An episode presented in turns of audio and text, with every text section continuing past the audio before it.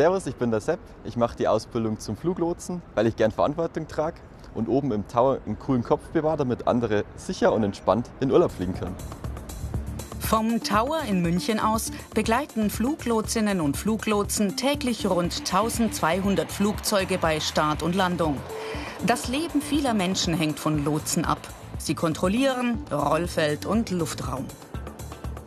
Um seinen Arbeitsplatz in rund 80 Metern Höhe zu erreichen, muss Josef viele Sicherheitskontrollen passieren. Josef ist schon jetzt höchst konzentriert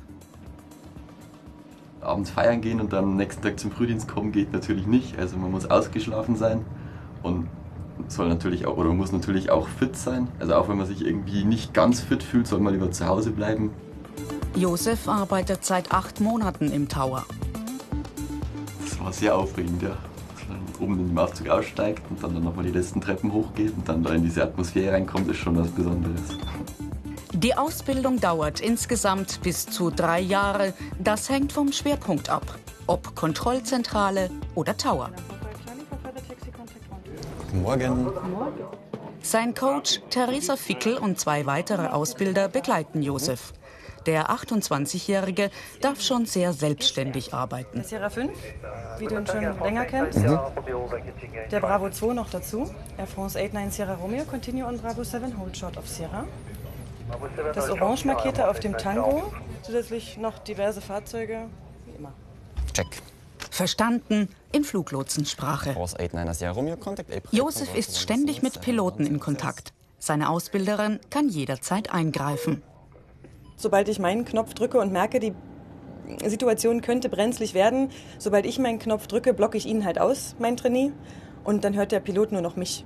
Aber je nach Phase, in der sich der Trainee befindet, lasse ich die Situation immer mal noch einen Ticken laufen. Was sich erst einmal fremd anhört, ist die offizielle Fluglotsensprache. Die sogenannten ICAO-Codes sorgen für einen eindeutigen Funkverkehr. Das war für Josef anfangs gewöhnungsbedürftig. Man soll das TH nicht aussprechen, weil ansonsten da eben auf der Frequenz so ein komisches Pfeifen entsteht, weil das manchmal dann nicht verstehen kann. Also zum Beispiel wird deswegen aus three wird dann tri statt nein, das Englische. Also neun sagt man nein, na, weil sich nein anhört wie das deutsche nein, also für negativ. Josef muss gut planen können und blitzschnell Entscheidungen treffen. Was würdest du denn tun, wenn diese Lot da auf einem kurzen Endanflug jetzt bei ihm auf der Frequenz sagen würde, er hätte ein Triebwerk was ausgefallen ist. Ja, also im Prinzip sofort einen Alarm auslösen. Was für ein? Was ist wichtig für die ganzen Leute, die da mithören? Wo der anf also aus welcher Richtung er anfliegt, also in dem Fall aus Westen. Mhm. Wann er circa landet, also nachdem er jetzt bei sechs Meilen ist, so in zwei Minuten mhm. ungefähr. Sobald man dieses rote Telefon hier abnimmt, hören halt alle wichtigen Stationen hier am Flughafen zu, wie Feuerwehr, die ganzen Vorfelder, die Verkehrsleitungen.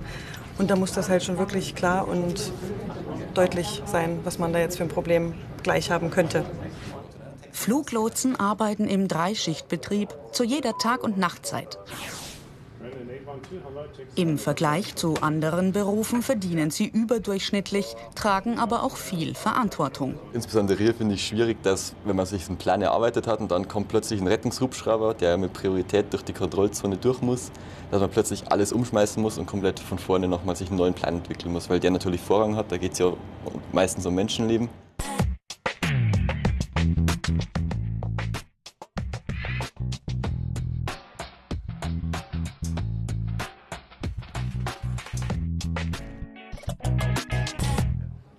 Eine Schicht im Tower dauert acht Stunden.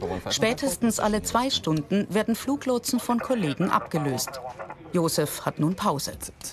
Schon als Kind hatte er gerne die Flugzeuge beim Starten und Landen beobachtet. Hier bekommt er den Kopf frei. Vor allem, wenn viel Verkehr ist oder wenn irgendwie Wetter nicht so schön ist, muss man sich wirklich zwei Stunden lang durchgehend hochkonzentrieren, damit man keine Fehler eben nicht macht.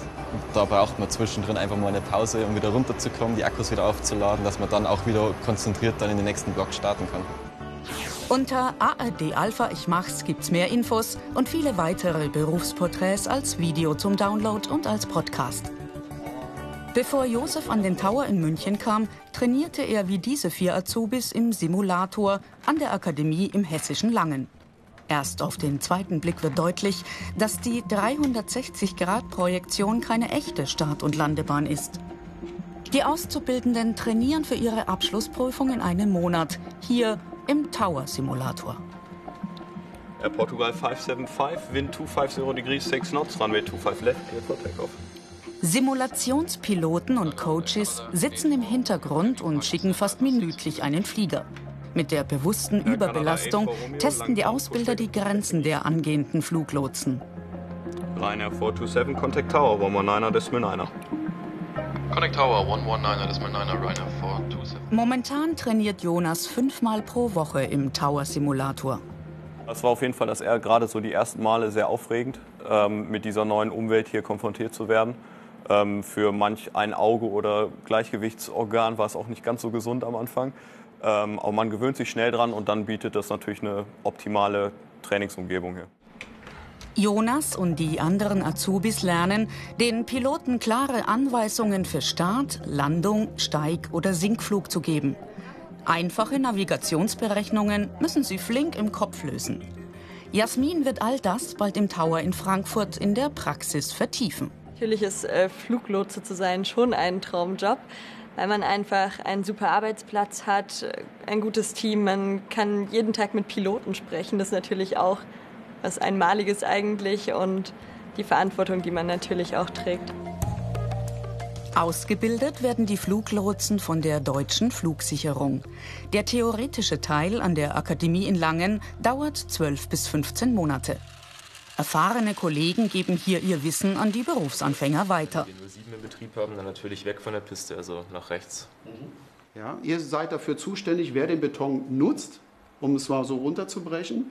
Und wenn ihr vier oder fünf Flieger habt, die diesen Beton benutzen wollen, dann müsst ihr die Entscheidung treffen, wer ist die Nummer eins, wer ist die Nummer zwei, wer ist die Nummer drei. Und die Nummer vier muss dementsprechend warten.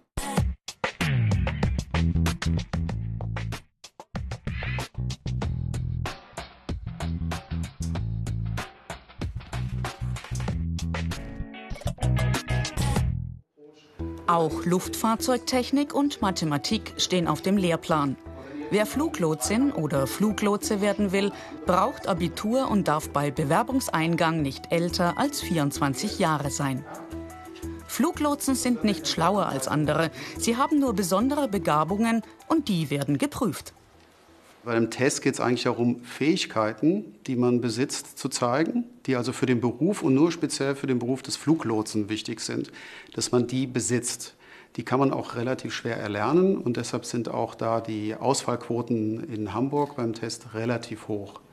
Aber es geht halt einfach um Fähigkeiten wie zum Beispiel, dass man mehrere Sachen gleichzeitig bearbeiten kann, dass man ähm, eine gewisse Stressresistenz hat, nur rund 7 Prozent bestehen das zentrale Auswahlverfahren in Hamburg.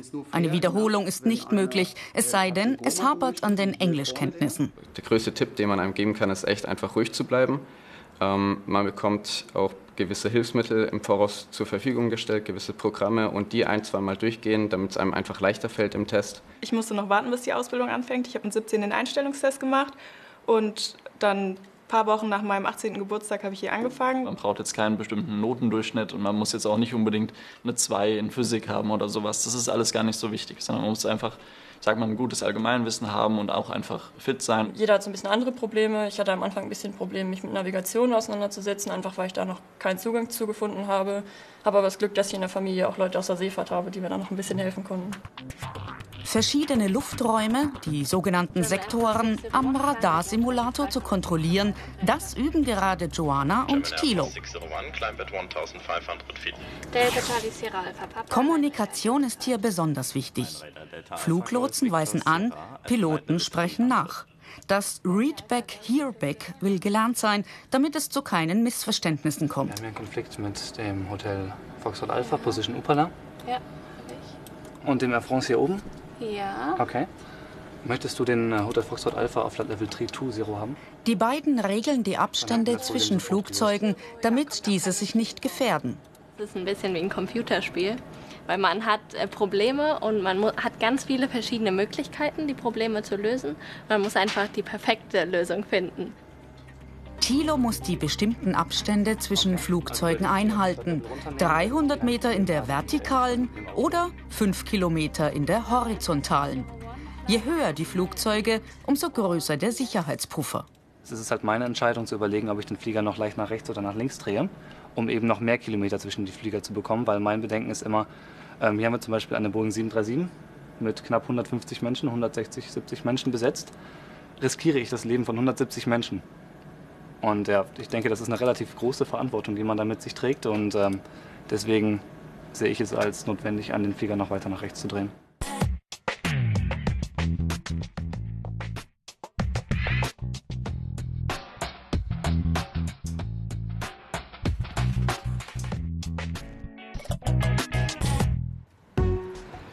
Ob Auszubildende nach der Theorie im Tower oder in der Kontrollzentrale, dem Center, arbeiten, entscheidet die deutsche Flugsicherung nach Bedarf. Die 28-jährige Melanie Schöps arbeitet seit zweieinhalb Jahren als ausgelernte Fluglotsin im Center München. Mit rund 300 Kollegen kümmert sie sich um den riesigen Luftraum von Leipzig bis zum Brenner und vom östlichen Bodenseeufer bis zur tschechischen Grenze. Alles ohne Sichtkontakt, nur über Radar. Melanie übernimmt die Flugzeuge nach dem Start vom Tower und bereitet sie, wie an einer Perlenkette aufgereiht, auch wieder auf die Landung vor. Den Augsburg-Salzburg-Flieger würde ich jetzt schon direkt Salzburg drehen. Er fliegt dann über den 5-1 ungefähr und Ottersberg. Oscar Echo Kilo Lima Juliet Proceed direkt Salzburg. Die Fluglotsin ist mit der Verantwortung gewachsen. Bei mir persönlich war es tatsächlich so, dass ich ähm, in der Ausbildung noch relativ wenig Selbstbewusstsein hatte und es saß immer jemand hinter mir und das war irgendwie so dieses, ja, der, der hinter mir sitzt, der kann das viel besser als ich und der macht das viel besser und das hat mich so ein bisschen klein gemacht, aber das mit der Zeit, je mehr Erfahrung man sammelt, je mehr man selber auch richtig macht, desto mehr steigt eben dieses Selbstvertrauen und wenn man dann selber da sitzt und selber da arbeitet, da ist von, sag ich mal, diesem kleinen Mäuschen von vorher gar nichts mehr übrig. Es ist viel los auf den Luftstraßen. Melanie kümmert sich um rund 50 Flugzeuge in der Stunde. Ein Planer arbeitet ihr zu und koordiniert. Sie spricht mit den Piloten. Man muss sehr konzentriert sein, man darf aber auch nicht in so einen Tunnelblick verfallen oder so. Man muss wirklich ähm, offen auch für die äh, Kollegen nebenan sein, weil die wichtige Sachen sagen, die man selber auch hören muss. Gleichzeitig reden halt die Piloten mit einem, denen man natürlich auch zuhören muss. Und das ist eben dieses Multitasking. Fluglotsen können bereits mit 55 Jahren in den Ruhestand gehen. Sie müssen teamfähig sein und haben im Laufe ihrer Karriere gute Chancen, sich weiterzuentwickeln. So wie Florian Bauer. Er ist seit einem Jahr Supervisor. Die Zahlen, Wetter verhält sich ruhig. Äh, sobald aber irgendwas aufblinkt, gibst du mir einfach Bescheid und das hier mehr wird. Okay, alles klar. Kümmern wir uns dann nochmal drum. Der 42-Jährige hat im Blick, wie viele Flugzeuge auf die Lotsen zukommen. Er entscheidet, wann neue Sektoren geöffnet und geschlossen werden. Florian teilt dementsprechend Personal ein, nimmt wichtige Anrufe entgegen und beobachtet das Wetter. Wenn du jetzt so einen Wintertag dir nimmst, wo Schneefall auf einmal kommt oder im Sommer, das Pendant dazu wäre das heftige Gewitter, da muss man vorbereitet sein und die Lotsen halt dementsprechend auch davor gewarnt werden. Deswegen fließen da Wetterdaten mit ein. Ähm, sämtliche Gebiete, wo Militär fliegt und ähm, äh, die, da darf dann kein ziviler Flieger reinfliegen und das alles zu steuern, das ist hier das Ding des Supervisors.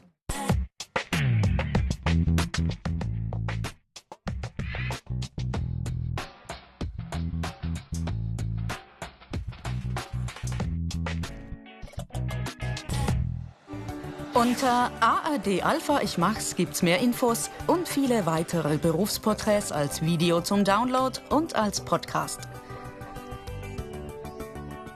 In einem Monat hat Josef seine praktische Abschlussprüfung. Und allen, die in den Beruf starten wollen, rät er: Bewirb dich, probier's aus. Allein die Erfahrung in Hamburg war schon sehr viel wert, es hat mega viel Spaß gemacht. Ähm, und wenn es dann klappt, dann hast du den geilsten Job der Welt. Fluglotsin, Fluglotse, ein gefragter Beruf mit Perspektive, der dich zum Regisseur der Lüfte macht und andere sicher ans Ziel begleitet.